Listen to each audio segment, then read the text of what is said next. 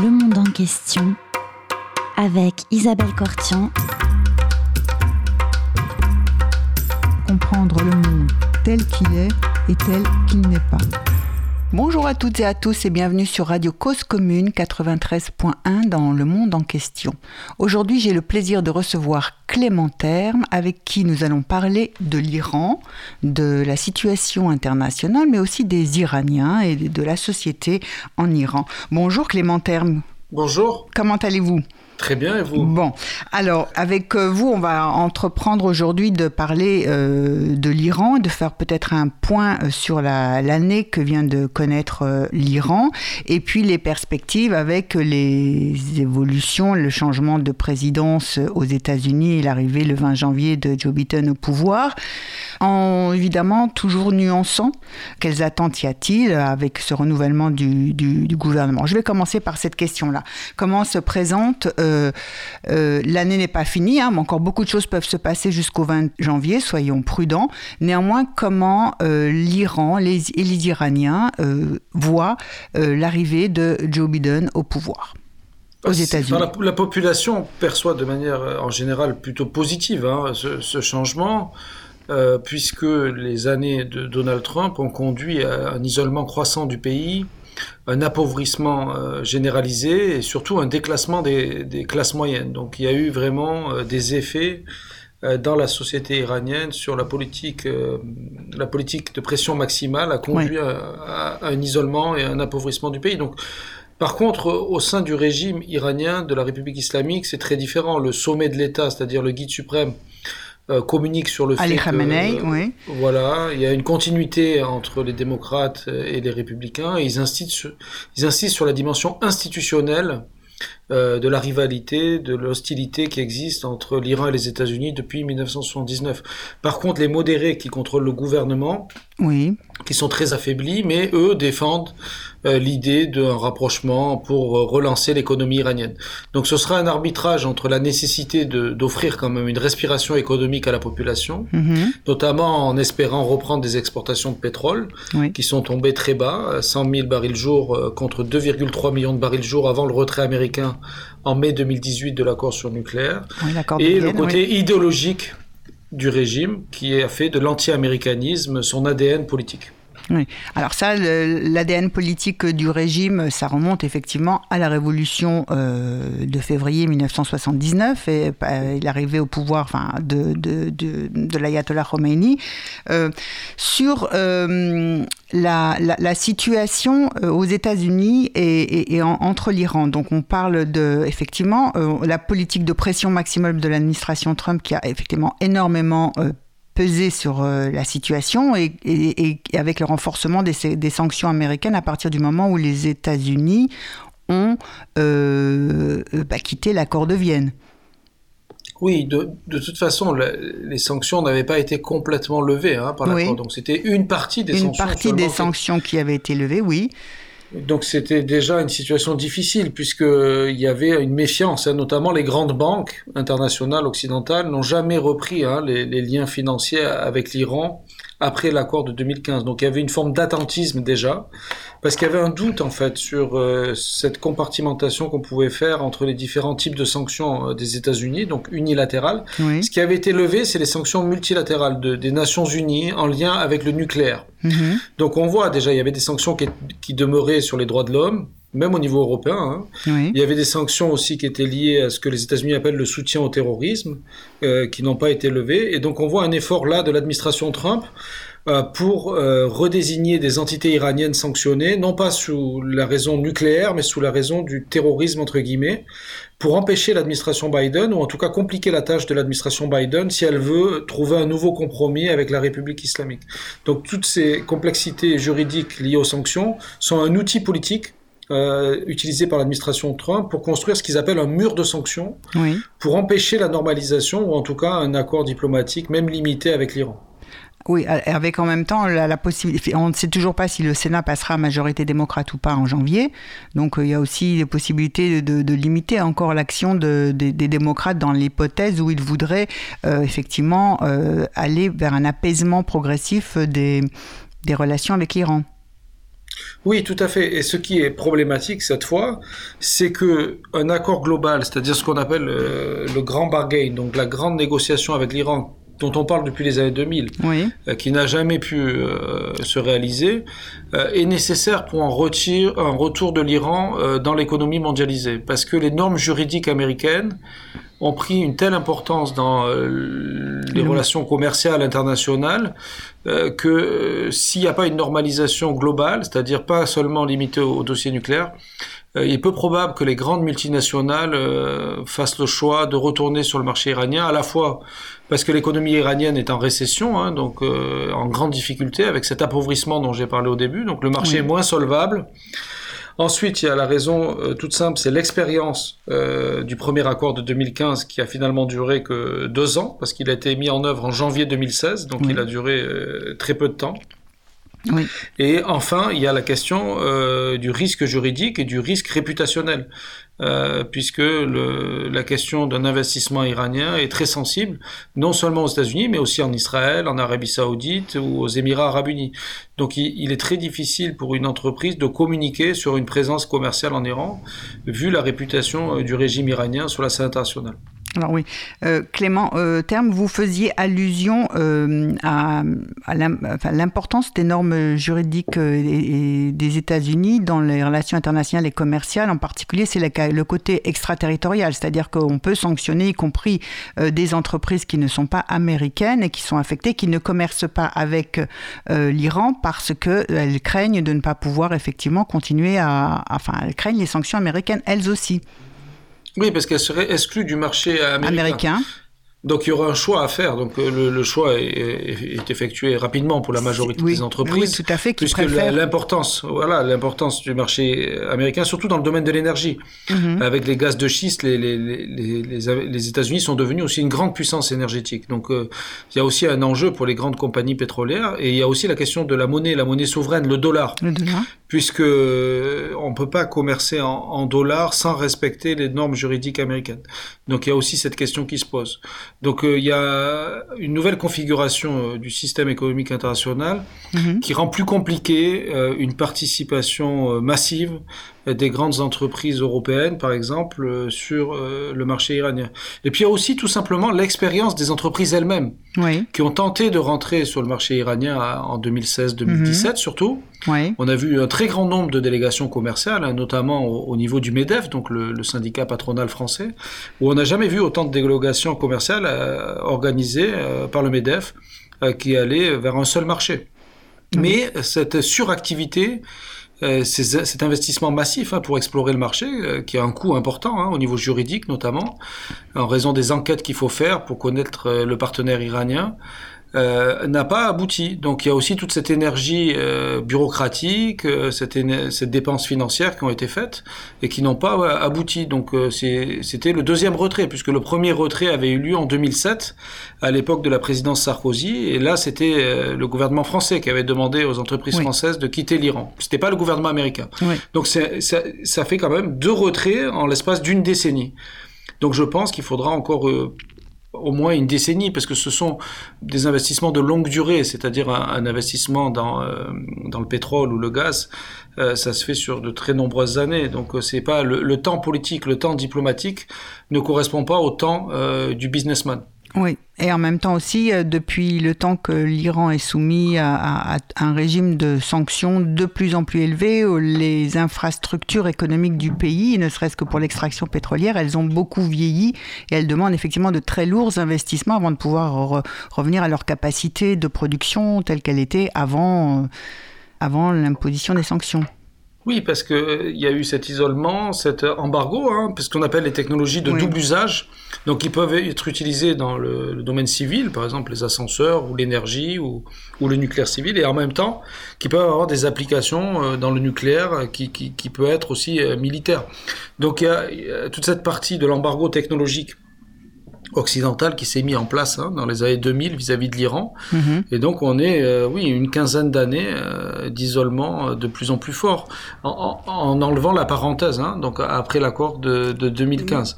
Mais il y a aussi la, la, question, je pense, plus large de la capacité dans le contexte actuel de transition énergétique, donc la volonté de s'éloigner des, énergies fossiles. le prix du baril est bas aussi après la mhm. crise du Covid. Donc on est dans une situation internationale dans ce domaine, donc l'énergie qui est quand même la principale ressource de l'Iran, pétrole et gaz, puisque l'Iran est à la fois un géant pétrolier, un géant gazier. Ce sont pas des énergies qui ont, disons, une image très positive, hein, au-delà des problèmes de l'Iran. Oui, au-delà, et puis oui, c'est ça, et puis, puis, porteurs d'avenir, ce ne sont pas des. Effectivement. Oui, donc les atouts du pays, ce qu'on présentait euh, il y a 20 ans, 30 ans comme les forces euh, de l'Iran, c'est-à-dire d'avoir des ressources en pétrole et en gaz, euh, ne sont ne sont plus tellement une force aujourd'hui dans un monde où on vise zéro émission de CO2. Oui. Vous aviez euh, souligné euh, effectivement que l'un des atouts, l'Iran perdait progressivement au cours de cet isolement international auquel il a été soumis, ses atouts principaux comme euh, pays exportateur de matières premières, de gaz et de pétrole. L'autre atout de l'Iran, c'est quand même sa population qui est très éduquée, qui est diplômée, qui est jeune aussi, et on va en parler. Mais je voulais un petit moment revenir sur cet accord de Vienne dont on espère que peut-être que les États-Unis ont, tiré, ont quitté sous Trump et dont on espère que peut-être euh, effectivement les États-Unis euh, s'en rapprochent progressivement. Les termes du grand, du grand deal, euh, c'est plus simplement la, question de l'accession nucléaire de l'Iran, c'est la puissance, enfin la bombe atomique, mais c'est aussi la puissance, l'influence régionale du pays et aussi sa puissance balistique. Et ce c'était pas prévu au départ. Et, l'Iran a continué de développer effectivement progressivement son, sa, sa, sa, sa force balistique. Et ça, c'est quelque chose qu'on veut effectivement aussi euh, limiter, enfin que beaucoup de les Américains notamment, mais les Européens aussi seraient d'accord pour faire entrer un, enfin, un accord global, mais qui inclurait aussi cette dimension-là. Oui, il y a un autre dossier, c'est celui des droits de l'homme. Oui, alors on va, on va parler. oui, ça fait quatre gros dossiers. Oui. C'est ça. Et le problème, c'est que on était euh, en 2013 notamment euh, face au même problème, mais le choix avait été fait de se focaliser sur la question nucléaire parce que euh, on pensait à l'époque euh, qu'il n'était pas possible de négocier ces trois autres dossiers avec la République islamique d'Iran. Donc l'analyse qui a été faite à l'époque est toujours valable aujourd'hui parce que le régime n'a pas changé. Donc euh, on ne va pas négocier la question des droits de l'homme avec la République islamique d'Iran euh, qui ne respecte pas les droits de l'homme depuis le premier jour. Donc on voit même au contraire une dégradation de la situation, une répression qui s'accroît contre la société civile. Nous allons y revenir. Donc, mhm. ça c'est un aspect qui est qui, qui s'améliore pas. Ensuite il y a la question balistique, mais pareil comme sur la question nucléaire, c'est pas des problèmes en tant que tels. Ces deux questions sont des problèmes en raison de la nature du régime iranien. À l'époque du Shah d'Iran, on parlait aussi d'une ambiguïté du programme nucléaire, donc avant la révolution, et euh, cela ne posait aucun problème avec l'Occident. La France voulait construire jusqu'à une dizaine de réacteurs nucléaires en projet en Iran. On a commencé à construire un réacteur nucléaire avec l'entreprise française Framatome. Siemens avait aussi un projet de centrale nucléaire en Iran. Au contraire, à l'époque, on voyait euh, le programme nucléaire iranien comme une opportunité commerciale. Et pourtant, ce programme n'a absolument pas changé euh, mhm. depuis les années 70. C'est le même programme nucléaire. ce qui est différent, c'est l'analyse qu'on en fait aujourd'hui. Et c'est la raison principale, c'est la politique régionale du nouveau régime qui menace donc euh, l'allié de l'Occident, Israël, dans la zone, et qui pose donc euh, un problème aux intérêts géopolitiques occidentaux. Donc on va utiliser la question des droits de l'homme, la question balistique et la question nucléaire pour des raisons idéologiques, c'est-à-dire qui sont en lien avec les préférences de la politique étrangère iranienne qui ont changé entre avant la Révolution, puisque le Shah d'Iran est un allié de l'Occident, et après la Révolution, où Roménie a désigné les États-Unis comme le principal ennemi de la République islamique. Donc c'est cette rupture-là révolutionnaire euh, qui euh, a une influence euh, sur ces dossiers techniques. Parce que la France, si l'Iran avait un régime pro-occidental, ne verrait aucun aucune, euh, aucun inconvénient à travailler dans le nucléaire civil en Iran. Et là, pour l'instant, du, fait des réticences occidentales, ce sont les entreprises russes qui en profitent. Donc, euh, la, centrale de Boucher, qui avait été commencée par les Allemands de Siemens, est construite par les Russes. Mhm. Et donc, on voit que l'Iran est en train de basculer euh, dans la sphère d'influence euh, russe sur le plan géopolitique, mais de plus en plus chinoise sur le plan économique. Donc, il y a un basculement depuis la mise en place des sanctions, cet isolement dont, dont on a parlé, qui date de 2005-2007, cette période-là, la mise en place des sanctions internationales et le retrait européen d'Iran. C'est depuis cette période que la Chine est devenue le premier partenaire commercial de l'Iran. Et parce qu'il n'y a pas de conditionnalité politique, euh, ou en lien avec les droits de l'homme à l'instauration de coopération commerciale euh, avec la République islamique d'Iran, alors que les États-Unis, les Européens dans une moindre mesure, posent des conditions à, leur retour sur le marché iranien. Et il est à craindre pour la population iranienne que le nombre de ces conditions augmente euh, puisque le retrait américain de mai 2018 a eu des effets sur l'analyse qu'on fait aussi en Europe sur le programme nucléaire. Et Berlin, donc le ministre des Affaires étrangères allemand, de même que le Quai d'Orsay à Paris, ont déjà indiqué qu'il était préférable de signer un accord qui allait au-delà du nucléaire cette fois. Oui, tout à fait, c'est au-delà au du nucléaire. Je vous propose, si vous le voulez bien, une première pause musicale. Clément Terme, nous allons écouter Kiosque. Voilà.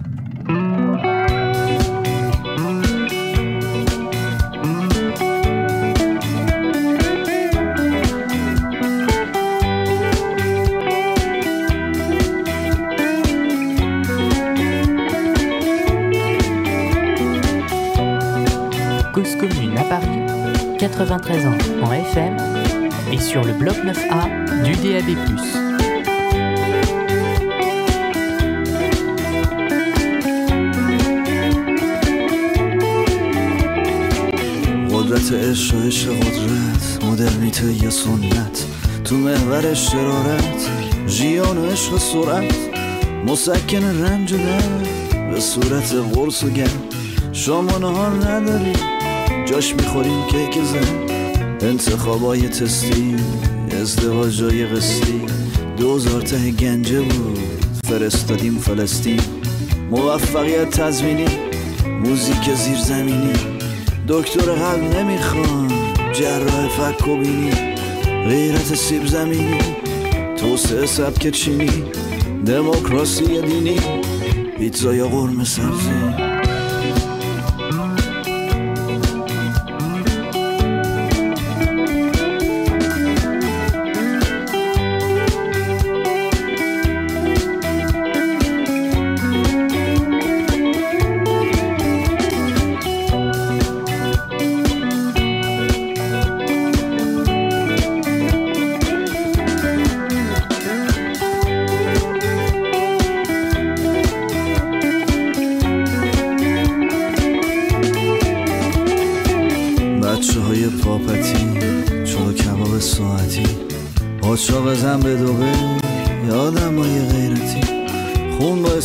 چایی آنفولانزای ماهی. یکی از وبا میمیره. یکی جنون گاوی ذخیرهای ارزی. تحرکات مرزی. هیچی دیگه نداری. اعتبارات غرزی اقتصاد تزریقی. مرخصی تشویقی. سینمای فلسفی. موسیقی سرفیقی عاشقای غزبینی توسعه سبک چینی. دموکراسی دینی. پیتزای قرمه سبزی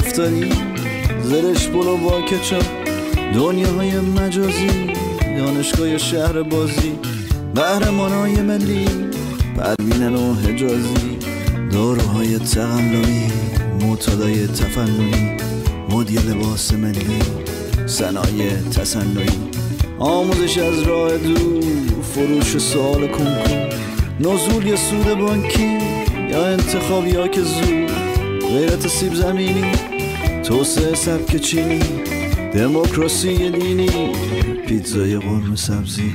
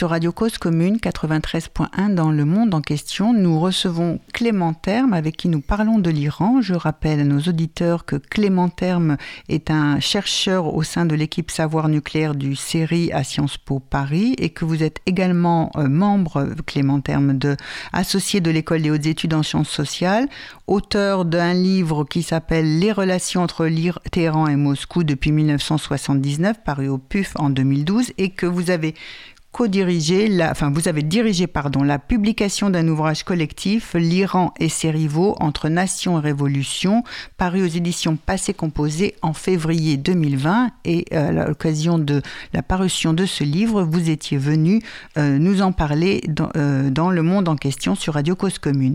Alors Clément, nous reprenons peut-être au, au, fur et à mesure les questions. On se voit bien que c'est la nature idéologique du régime qui fait problème, on va dire pour grosso modo à l'Occident, et que euh, l'Iran euh, et beaucoup d'Iraniens aussi sont euh, persuadés que tant qu'il n'y aura pas eu un changement de régime, évidemment, on ne voudra pas négocier avec l'Iran ni parvenir à réinsérer l'Iran dans le monde des relations internationales, dans la communauté internationale des États.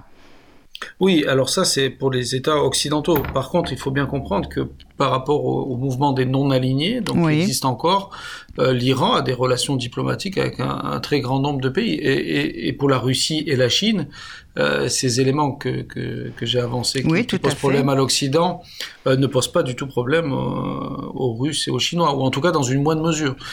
ces pays-là vont se méfier quand même de l'Iran du fait de la priorité qu'ils donnent à leurs relations avec Washington. Et donc ils vont faire en sorte de ne pas construire non plus une alliance avec l'Iran, de peur de détériorer encore plus leurs relations avec les États-Unis. Donc il va y avoir des tentatives de la nouvelle administration de voir comment on peut négocier, euh, disons, une décrue des tensions, notamment avec la, Russie. Hein. C'est ce qui avait été fait euh, par le président Obama en 2008. Et un des succès qui est présenté par le président Obama dans ses mémoires du reset, donc le, redémarrage des relations entre les États-Unis et la Russie à l'époque, c'est euh, la coopération russo-américaine sur l'Iran.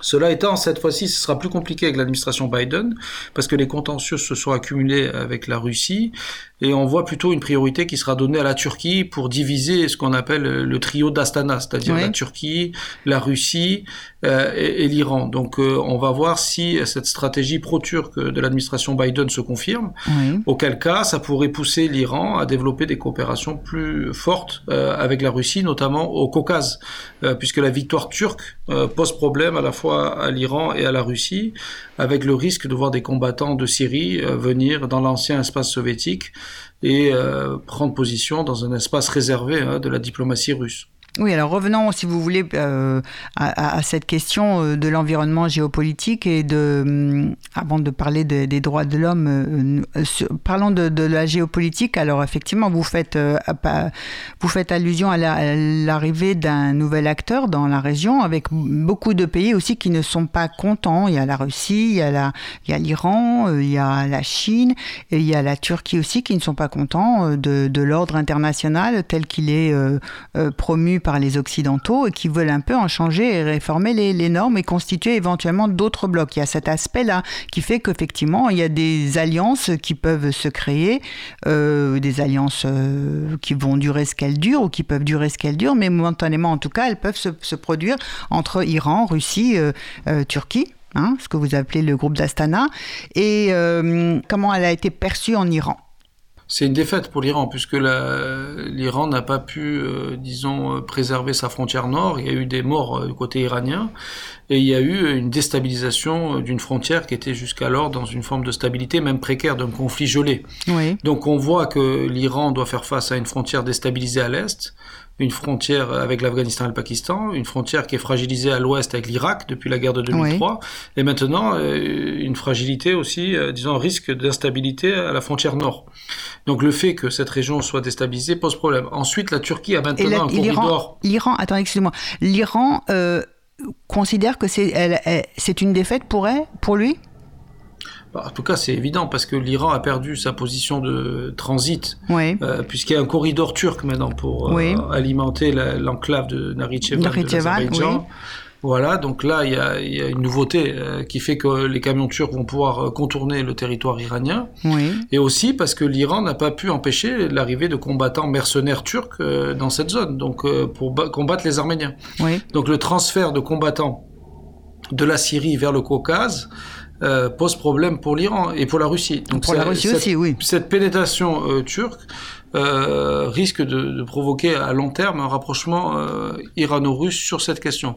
Ensuite, il y a la question pour l'Iran de devoir suivre aussi euh, les préférences de la Russie. C'est-à-dire que comme la Russie a pris une position attentiste, euh, on attendait plus de soutien vis-à-vis de l'Arménie, euh, l'Iran s'est aligné sur cette position russe qui était très largement opportuniste parce que le rapport des forces militaires était très en faveur de l'Azerbaïdjan. Donc les pays voisins ont anticipé, ont anticipé cette victoire militaire qui était prévisible finalement. Donc il y a eu aussi, et donc pour l'Iran, euh, le problème, c'est que il y a eu, une fragilité, c'est-à-dire euh, euh, l'Azerbaïdjan ou en tout cas le président Erdogan peut utiliser le panturquisme pour déstabiliser l'Iran. C'est ce qu'il a fait en récitant un poème, un poème à turquiste. Oui. Voilà, c'est ça. Oui, il, disait que cet Azerbaïdjan iranien, au-delà de la rivière Arax, qui est la frontière entre les deux pays, la frontière nord.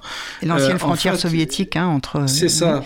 Et, donc il, fallait le, reconquérir. Donc euh, il y a cette idée quand même pour l'Iran euh, d'une menace panturquiste et donc, ça explique d'ailleurs l'alliance avec l'Arménie, hein, qui, qui, date de, de, la chute de l'URSS. Donc, euh, il y a vraiment cette, euh, cette peur euh, qui existe, et on a vu d'ailleurs le régime très, très fragilisé, très sensible au risque de voir des manifestations pro-azérie dans les provinces voilà, rappelons, rappelons, Oui, rappelons parce que on va un tout petit peu développer, parce que le, pourquoi le, le, réciter ce poème avec les Azerbaïdjanais du deux côtés de... Voilà, rappelons les aux auditeurs qu'effectivement, le nord de l'Iran, c'est une province qu'on appelle aussi l'Azerbaïdjan, historiquement. Oui, mais alors c'est plutôt, euh, bien sûr, euh, le guide suprême lui-même est azéri, et il vient d'un village qui s'appelle Ramenei, c'est pour ça qu'il s'appelle Ramenei, et même s'il est né à Mashhad, qui est de l'autre côté, au nord aussi, mais pas dans la région euh, azérie, mais c'est mélangé, en fait, les azéris sont bilingues, donc turc et persan, c'est ce qu'on appelle le monde turco-iranien. Il n'y a pas vraiment de minorité euh, azérie ou turque en Iran. Euh, euh, beaucoup d'Iraniens ont, des, des, origines turques en partie, etc. Donc euh, c'est vraiment une projection politique. Le panturquisme, c'est une idéologie politique, c'est pas une réalité. Mais en tout cas, comme le régime euh, a une crise de crédibilité, de légitimité à l'intérieur, euh, tout ce qui peut fragiliser euh, sa cohésion et l'unité nationale peut poser problème. Et donc cette victoire de l'Azerbaïdjan peut fragiliser son contrôle sur les, sur les zones azéries, ou en tout cas créer un sentiment d'appartenance des Azéris au monde turc. Donc il y a ce risque-là pour, le régime iranien, même si les Azéris ont profité de la révolution, ils sont très bien représentés dans les élites euh, politiques du pays, dans les élites économiques du bazar. Donc c'est pas une question de discrimination. Voilà, c'est pas hein, une minorité discriminée. Pas du tout. C'est au contraire, il y a un mélange et ils ont bénéficié hein, de, de, de, la révolution. Donc c'est très difficile. Cette idée d'une minorité azérie, c'est une idée qui est manipulée, agitée par les Turcs, les Azéris du Nord, donc l'Azerbaïdjan, euh, ce qu'ils appellent soviétique en Iran encore, oui. et euh, le de l'Israël, parce qu'Israël, il faut comprendre l'engagement d'Israël euh, dans ce conflit, aux côtés de l'Azerbaïdjan, à travers l'obsession iranienne euh, d'Israël, puisque Bakou est aussi un poste d'observation de l'Iran. Euh, donc c'est ça aussi la fragilisation de l'Iran, parce qu'il y, y, y a, cette victoire azérie, c'est aussi une victoire israélienne, et donc pour l'Iran, c'est quand je disais c'est une défaite, c'est aussi une défaite en ce sens. Et en même temps, il y a le rapprochement entre Israël et certains pays du Golfe. Donc les Émirats arabes unis, on a vu Bahreïn, et, donc de l'autre côté, euh, sur la frontière sud, dans le golfe Persique, il y a aussi une percée israélienne. Donc on voit que pour le régime iranien, euh, il y a il y a beaucoup de critiques qui lui sont adressées, notamment euh, sur la politique régionale, où certains critiques en Iran disent finalement euh, c'est à cause de, de, la politique régionale de l'Iran dans les pays arabes que ces pays arabes, euh, par peur de la République islamique, du régime iranien, se sont rapprochés d'Israël. Donc il y a vraiment euh, une contestation parce que au Moyen-Orient, l'Iran défie l'ordre américain. Oui. Et donc s'oppose à, la stabilité. Alors que dans l'ancien espace soviétique, l'Iran suit la Russie. Il n'y a pas de défi qui est lancé à la puissance euh, hégémonique de la zone. donc là, il y a une différence. Mais maintenant, la Turquie, c'est la Turquie qui joue un peu le rôle de l'Iran au Caucase de puissance déstabilisatrice, on pourrait dire.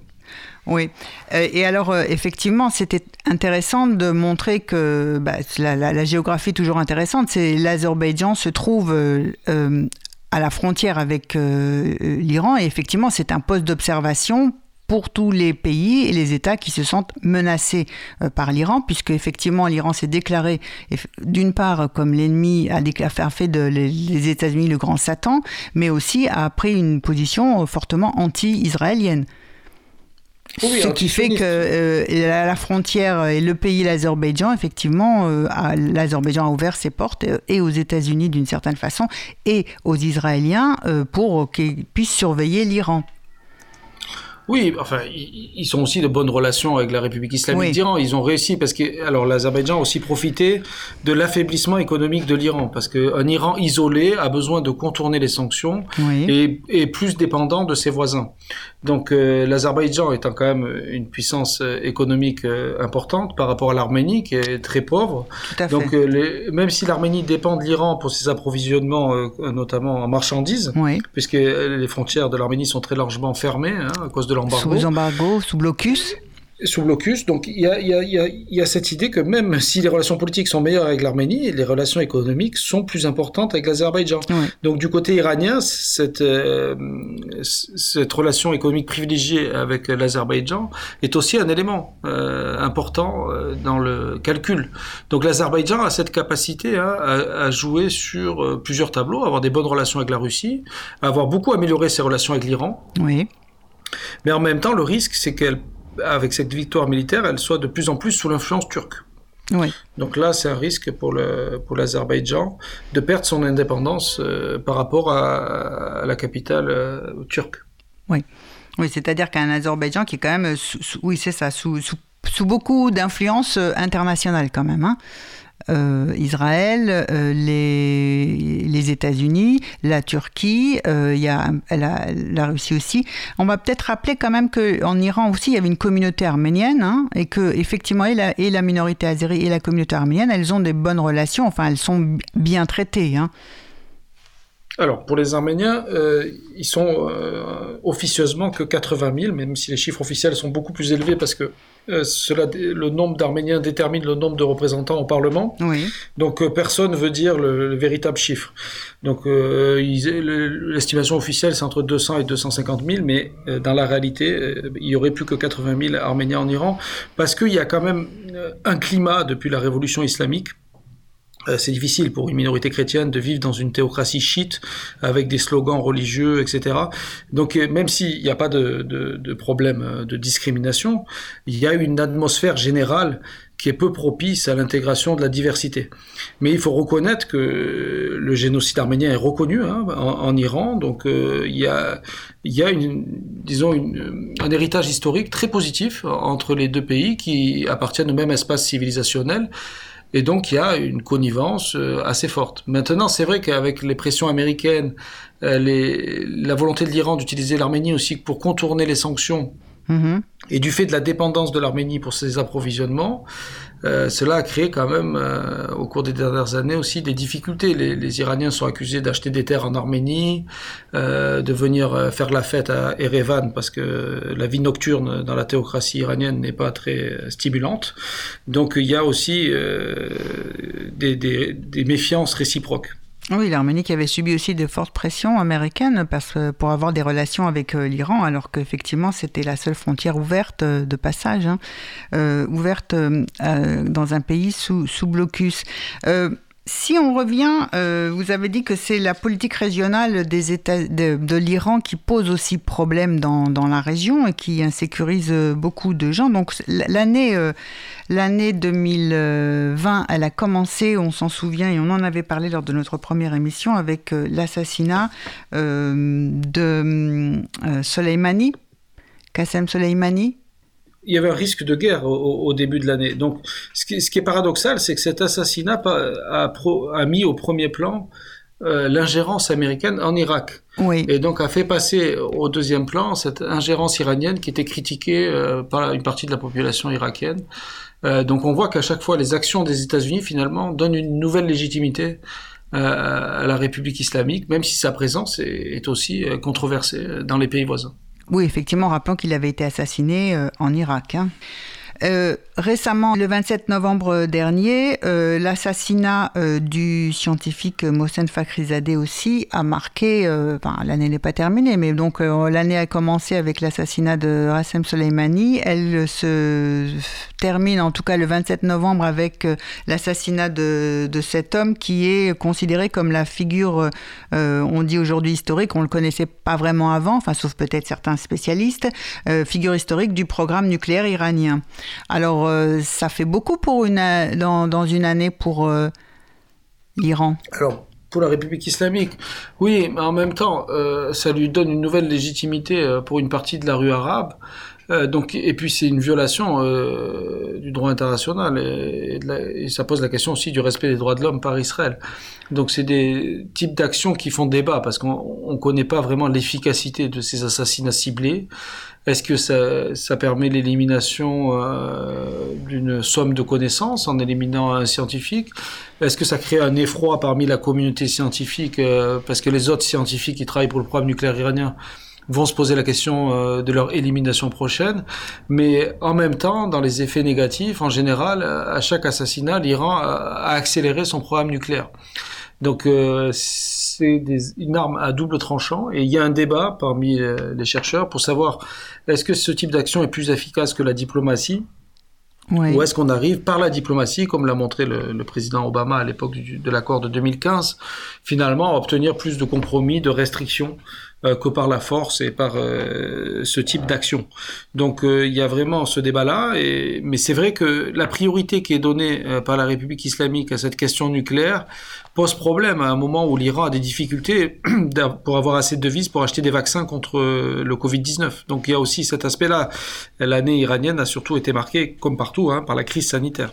Oui, alors euh, nous, allons, nous allons y revenir, mais peut-être je vous propose une seconde pause musicale. Nous allons justement écouter euh, Dazandabaz Daz Band euh, chantant euh, Biden, une chanson humoristique, Hi Joseph, à propos de l'élection de Joe Biden aux États-Unis.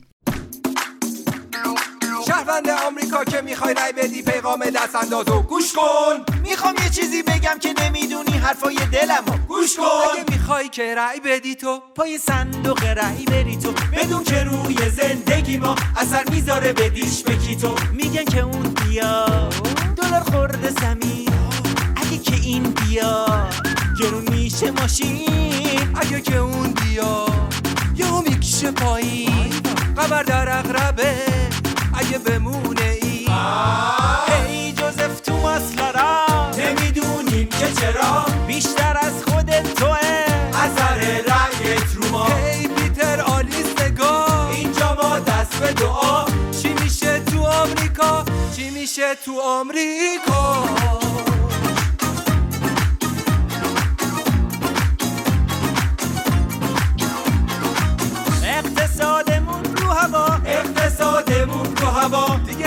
شدیم به خدا. دیگه خسته شدیم به خدا. حتی برای خرید گوشی باید منتظرت بمونی نمیگم به کی رای بدی تو فقط می‌خوام که تو اینو بدونی. جوزف تو دارا نمی‌دونیم که چرا. بیشتر از خودت توه. اثر رأیت رو ما. هی پیتر آلیس نگاه اینجا ما دست به دعا. چی میشه تو آمریکا؟ Causecommune.fm vous êtes sur Radio Cause Commune 93.1 dans le monde en question. Nous recevons Clément Terme, qui est euh, chercheur au sein de l'équipe Savoir nucléaire du CERI à Sciences Po et membre associé de l'École des hautes études en sciences sociales. Clément Terme, vous avez parlé aussi, mentionné juste avant la pause musicale de la situation relative à la crise sanitaire en Iran, avec euh, effectivement le Covid qui a frappé tout le monde, et y compris euh, la population iranienne. Euh, on ne connaît pas le chiffre réel des morts, enfin c'est difficile un peu partout de l'avoir, mais on dit que dans la région, c'est un des pays les plus touchés par la crise épidémique. Oui, tout à fait. L'Iran a, a, subi de plein fouet dès le mois de janvier, en raison de sa proximité avec la Chine oui. cette crise sanitaire et la diffusion du virus. Et, des échanges dont vous parliez, oui. Oui, la proximité économique. Et donc l'Iran a, dû faire face à cette, euh, ce défi sanitaire qui se rajoute à une crise économique qui était déjà là avant la crise sanitaire. Donc euh, c'est déjà un cas particulier parce que dans les autres pays, la crise économique est une conséquence de la crise sanitaire. En Iran, la crise économique, la Elle existait, oui, avant. Elle existait à cause du retrait américain de, l'accord et du retour des sanctions.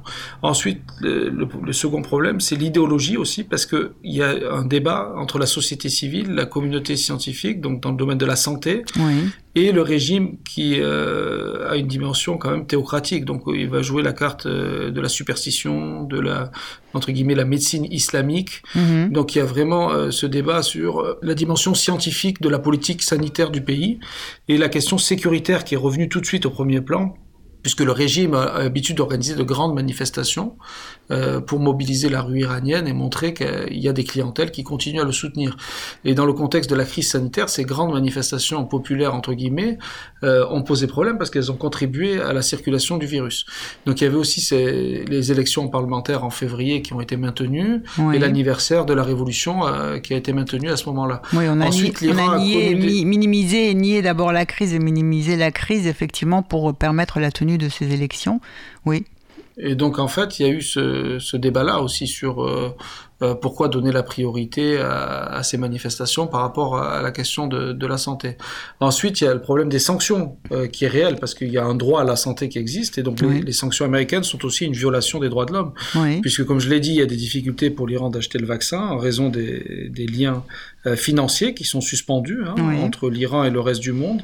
Et donc il y a cette question humanitaire, même si en théorie euh, les, les, produits humanitaires ou la question humanitaire est une exception dans le domaine des sanctions. Dans la réalité des échanges, il est très difficile pour l'Iran euh, d'obtenir le matériel médical nécessaire ou euh, les vaccins euh, pour les prochains mois. Donc il y a un vrai défi. Donc euh, il y a une critique en interne qui est très forte aussi contre le régime. Oui. au-delà des sanctions, qui est accusé d'utiliser cette question des sanctions pour masquer sa mauvaise gestion de la, de la crise, sanitaire. Parce que les statistiques qu'on a, euh, les chiffres qu'on a euh, les plus réalistes viennent euh, des médecins et de la communauté de santé iranienne. Oui, pas les chiffres officiels. Voilà. Alors les chiffres officiels, on parle officiellement, il y aurait eu 37 000 morts liés à la crise du Covid en Iran. Est-ce que les chiffres officieux ou dans, qui viennent de, de, milieux plus médicaux Plus indépendants. 3 à 5 fois plus. 3 à 5 fois plus, oui. Voilà. Et donc, comment les gens euh, ressentent, enfin, se posent des questions vis-à-vis de cette gestion euh, de la crise sanitaire par les autorités? Bah, tout à fait. Et surtout, je pense que la, question qui est posée, c'est le coût de l'isolement en général. Quand il y a une crise, euh, l'isolement devient encore plus insupportable. Et le, paradoxe, c'est que le régime a pu utiliser la crise sanitaire pour euh, parvenir à stopper euh, les manifestations populaires de contestation euh, du régime. Oui. parce qu'à la fin de l'année 2019 avait été marquée par des les manifestations les plus grandes en novembre 2009 qui a connu le pays contre le régime de la République islamique. Et c'est vrai que la crise sanitaire a permis aussi en Iran la reprise de contrôle de l'espace public par les forces de sécurité intérieure. On a vu aussi également une militarisation de cette question où les gardiens de la révolution ont voulu jouer un rôle aussi dans, dans la crise sanitaire pour, euh, euh, disons, euh, s'octroyer une légitimité euh, vis-à-vis de la population et montrer qu'ils sont qu'ils se préoccupent aussi euh, sur la scène politique interne.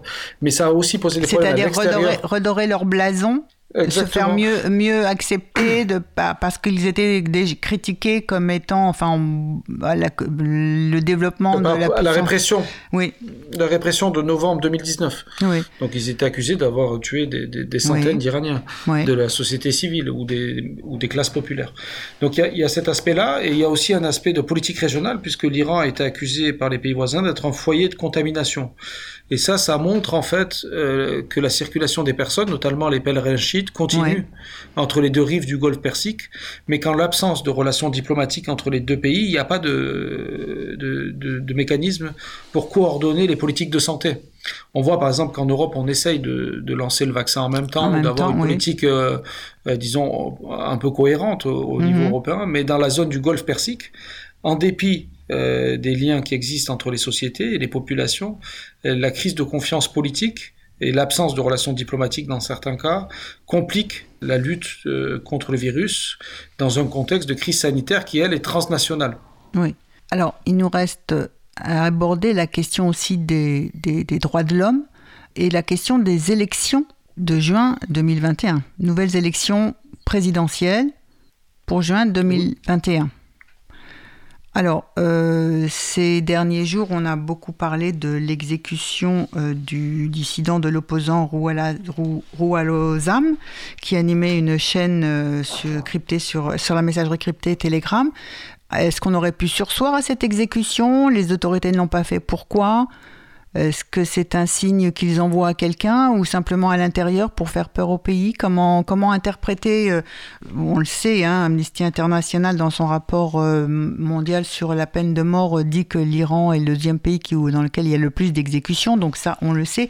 Mais est-ce que vous pensez que la politique internationale aurait pu influencer sur le fait d'exécuter ou de ne pas exécuter cette personne? Alors c'est surtout un message qui est envoyé par l'appareil de sécurité iranien contre tous ceux qui voudraient euh, diffuser des informations confidentielles ou intérieures au régime, parce que euh, cette- ce journaliste activiste avait euh, notamment euh, effectué des révélations sur la corruption et sur les rivalités internes. Euh, donc au régime Mm. et il avait été un, un canal de diff- diffusion des manifestations populaires de 2017-2018. Oui. Donc il avait euh, brisé Avant le celle de monopole. 2019. Hein. Donc, euh, C'est Oui. ça. Il y avait déjà eu. Donc, il a brisé le monopole du contrôle de l'information. oui. Et donc, il y a- eu cette opération. il a vraiment brisé le monopole, c'est-à-dire que c'est la première fois qu'on pouvait parler de cela? En tout cas, il a, il a révélé des secrets de- qui venaient de l'intérieur. Donc, c'était une vengeance d'abord. Euh, D'accord. Et c'est un en- message à l'intérieur du pays ou à Oui, et puis l'extérieur. aussi pour tous les journalistes qui travaillent pour les médias euh, en persan euh, basés à l'étranger. Oui. Parce qu'il y a des, des phénomènes classiques de, de pression qui sont exercés sur les familles qui sont restées en Iran. oui. Euh, donc c'est aussi un contrôle du flux d'informations Mhm. qui circule entre la République islamique et l'Occident. Ouais. Alors, donc, euh, pression euh, et, et inti- intimidation, on va dire un geste interprété comme une intimidation vis-à-vis de toute euh, diffusion d'informations indépendantes. Il y a eu d'autres figures hein, qui ont été, enfin, la, répression contre les droits de l'homme continue, d'autres figures qui ont été arrêtées, enlevées. Euh, parce que c'est ce qui s'est passé avec euh, Rouolozam, qui était réfugié, lui, politique en France, qui s'est rendu euh, en Irak en 2019, et puis on a appris que finalement il se trouvait en Iran. Oui, tout à fait. Donc il a, il a été victime d'une opération hein, des services de renseignement des gardiens de la Révolution, mais Oui. les détails sont pas Très sont clair. pas publics, sont pas publics puisqu'il y a des, des versions euh, divergentes. Mais ce, ce- plus globalement, euh, ce qu'on voit euh, avec la pression maximale des États-Unis, c'est que la pression extérieure conduit à la répression maximale à l'intérieur. Mhm. Donc on voit qu'il y a un raidissement euh, de l'appareil de sécurité qui se sent menacé. Donc euh, il y a une destruction des espaces de respiration de la société civile qu'il s'agisse de, la lutte contre, pour l'environnement, pour euh, contre le changement climatique. Et donc l'appareil de sécurité iranien est, très euh, concentré sur euh, gérer la contestation interne, que ce soit sur la question de l'environnement, la question de la sécularisation aussi, la volonté d'avoir une séparation, une laïcisation du pays. Et donc il y a cette peur finalement euh, de perdre le contrôle de la société. Donc c'est vraiment euh, lié cette répression accrue à l'incapacité du régime à gérer la transformation socio-culturelle du pays et l'émergence d'une nouvelle génération qui aspire à vivre dans un système politique ouvert sur le monde et qui n'enferme pas sa population euh, dans un système d'information complètement clos. Et euh, c'est vrai que la crise du Covid, en ce sens, a contribué à la fermeture du pays, puisque les frontières ont été de plus en plus contrôlées et que la circulation... Fermée pour commencer, euh, oui est plus compliqué parce que l'administration Trump a aussi, on se rappelle du Muslim ban qui visait les Iraniens également.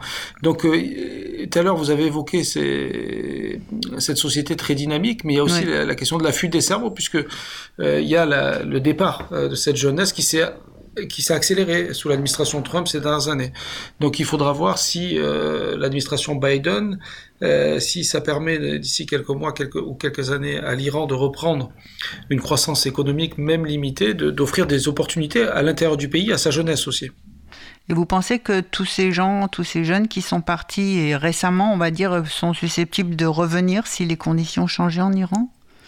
Ou est-ce que c'est véritablement une perte de cerveau, enfin qu'il va, il va falloir attendre euh, des décennies pour reproduire une, nouvelle génération, quoi ça dépendra en fait. De, Est-ce qu'il y a une possibilité d'avoir une évolution politique euh, avec ce régime Ce sera très difficile.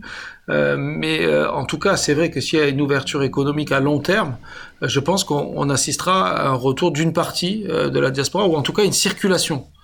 Parce que euh, aujourd'hui, euh, avec les systèmes de transport, on peut vivre quelques mois par an en Iran, quelques mois en Occident. Donc, il y aura peut-être, en tout cas, mais il y aura une ouverture. Là, le problème, c'est qu'il est très difficile et même risqué hein, pour le plan sécuritaire, pour les binationaux qui habitent dans des pays rivaux de l'Iran, de rentrer au pays. Donc, il y a quand même un risque qui s'accroît. C'est difficile pour euh, les journalistes, pour les militants des droits de l'homme, c'est difficile pour les chercheurs aussi. Effectivement, la binationalité, deux nationalités. On a vu récemment le cas du citoyen suédois qui était à la fois suédois et, iranien euh, Habib Shahab, hein, euh, qui avait été, qui lui aussi, et lui a été enlevé euh, à Istanbul, je crois. Et... donc il y a beaucoup de, de, de, risques même dans les pays voisins. Donc le message qui est envoyé aux activistes, aux dissidents iraniens, c'est qu'ils ne sont pas en sécurité dans les pays voisins de l'Iran, voilà. la Turquie, l'Irak, etc. Donc, Parce que dans les deux cas, effectivement, ils avaient quitté l'un la France, l'autre la Suède pour se rendre soit à Istanbul, soit en Irak, et ils se sont fait enlever à ce moment-là. Voilà, donc le régime envoie un message très clair à, l'ensemble de la diaspora iranienne euh, qui indique qu'il n'y a pas de contestation possible depuis des bases euh, dans la région. Mhm. Et alors, euh, maintenant, si on abordait la question des futures élections présidentielles en juin 2021, c'est très loin, mais comment aujourd'hui on, on, voit les choses ou comment les gens en parlent ou l'envisagent Hassan Rouhani avait bon, était le candidat modéré qui avait gagné les, les élections présidentielles, hein, dans cette représentation qu'on a à l'extérieur entre d'une part des modérés et d'autre part des conservateurs. Donc Hassan Rouhani avait parié sur une reprise économique qui ne s'est pas passé et un dialogue qui ne s'est pas passé avec euh, l'administration Trump, on y est suffisamment revenu. Est-ce que vous pensez que comment se passe le, rapport de force entre modérés, conservateurs, ou est-ce que cette euh, vision des choses, cette grille de lecture, il faut un peu la revoir? En mon avis, ce qui est important euh, dans les prochains mois, ce sera surtout la succession du guide qui a 81 ans et donc il y a vraiment euh, une guerre pour cette succession-là parce que c'est le, le, rôle de chef de l'État et, est entre les, c'est le guide suprême, c'est pas le président. Le président est une la présidence est une institution très affaiblie en République islamique et il n'y a pas de possibilité vraiment de changer. Euh, le système euh, depuis cette présidence. C'est d'ailleurs une différence avec l'ex-URSS. On compare souvent en Occident. Mhm. On a tout un discours sur Ayatollah Gorbatchev et on cherche depuis les années 90, hein, depuis euh, mhm. la victoire du président Ratami en 97, un ayatollah qui, euh, par une tentative de réforme, conduirait à la chute du système. Et en fait, pourquoi une des raisons pour lesquelles ça ne fonctionne pas, c'est que le président n'est pas le principal décisionnaire. Gorbatchev était le chef suprême de l'URSS. Donc, euh, c'est pas euh, cette volonté de réforme à chaque fois n'est pas exprimée au plus haut niveau de l'État. Et donc ça explique sur le plan institutionnel euh, cet affaiblissement de la présidence. Maintenant, la supprimer est risqué parce que ça exposerait le guide à la contestation populaire directe. Parce qu'en République islamique, il est possible de critiquer le gouvernement, donc de Rouhani. Oui. Il y a un débat qui existe autour de ses performances, de sa capacité. Mhm. Mais il n'est pas possible de critiquer le système, le nizam, on dit en persan, qui est dominé par le guide. Et donc, si on supprimait le président, il y aurait plus ce filtre finalement qui permet d'éviter euh, au guide suprême d'être responsable aux yeux de la population. En tout cas, c'est l'idée de ce système bicéphale avec un exécutif qui est divisé. Maintenant, est-ce que ça sera euh, un président qui sera totalement soumis et qui euh, du coup offrira peu de protection au guide, mais en même temps ne contestera pas ses lignes Oui. ses préférences, euh, c'est une solution qui est envisagée. Euh, pour l'instant, c'est trop tôt pour le dire, mais en tout cas, c'est- ça va être difficile d'obtenir une mobilisation, une participation euh, de la population, parce que justement, il n'y a plus de croyance entre, euh, de, entre des différences entre des modérés, entre guillemets, et des conservateurs, comme vous l'avez indiqué. Oui. Euh, La population croit que c'est une fausse alternative et que c'est finalement toujours le guide qui va décider à la fin. Oui, c'est ça. C'est-à-dire qu'on leur fait croire d'une possible alternance, mais qu'en réalité, la, la- la décision, elle est beaucoup plus haut et que ça ne change pas. Le, le président est malgré tout limité dans ses capacités ou de réformer ou de... ou- le pays. Voilà, c'est une gestion des, des, des mécontentements, des, euh, des sentiments de la population. Mais on a vu depuis 2009 que c'était quand même une gestion qui peut échapper au contrôle du régime, puisque la Oui. campagne de 2009 avait conduit au mouvement vert. Tout à Donc il y a quand même un risque à ouvrir euh, le débat politique. Même, c'est pour ça que les campagnes sont très courtes, hein, moins de deux semaines en République islamique, euh, pour éviter que les débats débordent. Donc, ce serait plus que l'identité du président. Ce qui serait intéressant, c'est la capacité de voir si le régime a la capacité d'organiser encore un débat interne sur les options politiques du régime à, à l'intérieur et tout en gardant le contrôle euh, sur euh, la population euh, pendant la campagne électorale. Et parmi la, dans la lutte de succession, euh, pour la succession au- à l'ayatollah, euh, quels sont les, les enjeux? Quels sont les candidats? Quels sont les noms qu'on donne? On donne le président de, de, de la justice qui est indépendant, donc euh, Oui. le pouvoir judiciaire, euh, Ebrahim Raisi, qui a perdu les élections de 2017 d'ailleurs. Oui. On parle du fils du guide, Mojtaba Ramenei. Donc, euh, en tout cas, ça sera, ce qui est nouveau, ça sera que les gardiens de la révolution, et notamment leurs services de renseignement, vont jouer un rôle dans cette succession du guide. Mais la question, c'est plus celle, est-ce que le, on peut euh, garder cette hostilité avec l'Occident et notamment les États-Unis sans menacer la survie du régime? Le débat, il est là euh, entre les, les élites révolutionnaires euh, de la République islamique. Est-ce qu'il vaut mieux organiser une décrue des tensions avec l'Occident et permettre une reprise des exploitations de pétrole et un enrichissement même limité de la population, est-ce que ça c'est la solution la plus favorable euh, pour la survie du système? Ou est-ce qu'il est préférable de fermer complètement les relations avec l'Occident et de se tourner à 100% vers la Chine et la Vers la Russie? Chine et la Russie. donc c'est c'est un peu les deux options euh, qui existent dans le système, Euh, mais euh, c'est vrai que le guide pour l'instant est contre la réforme parce qu'il pense que si on commence à réformer, c'est la boîte de Pandore et ce sera la chute du système. C'est pour ça qu'il a limité drastiquement euh, l'accord euh, au, au domaine du nucléaire et que quand Obama lui a tendu la main en 2008, Oui. Obama le mentionne dans ses mémoires, Oui. il dit qu'il a reçu de, de l'ayatollah Ali Khamenei un doigt d'honneur, il dit Mhm. Obama. Donc euh, il n'est pas du tout satisfait de sa première lettre à l'ayatollah Khamenei au début de son premier mandat et il en parle avec une certaine déception et il dit aussi qu'il regrette de ne pas avoir soutenu le mouvement vert. Donc euh, le risque qui existe c'est qu'avec l'arrivée de Biden euh, les États-Unis euh, ne suivent plus la ligne d'Obama donc euh, qui est la tension qui perdure. Donc ça, il ne faut pas s'imaginer que automatiquement, parce qu'il y a une nouvelle administration américaine, on Absolument. va forcément assister à un accord. Il y a aussi le risque que l'instabilité interne à, à l'Iran conduise les États-Unis à, disons, euh, utiliser le régime de sanctions en place pour essayer d'asphyxier la République islamique et de parvenir à ce changement de régime dont ils rêvent depuis la révolution de 79. Je vous remercie Clément. Notre émission va toucher euh, à sa fin. Je remercie Stéphane en régie. Plusieurs fois, vous avez fait mention de, des mémoires de Barack Obama, donc on peut effectivement euh, se dire qu'on peut les lire, euh, que c'est un bon conseil, qu'on y apprendra plein de choses et on y verra plein de choses. Et en tout cas, c'est intéressant sur l'Iran aussi, dans la perspective des rapprochements États-Unis-Iran. Et nous allons nous quitter en écoutant Gougouche, la chanteuse iranienne euh, qui reprend euh, la chanson euh, d'Aretha Franklin Respect, un morceau bah, une chanson symbolique. On la connaît bien, Gougou. Elle n'hésite pas à aborder des sujets de société hein, dans ses chansons sur le divorce. Et là, elle chante effectivement en rappelant les droits des femmes. Clément Terme, merci beaucoup. À très bientôt.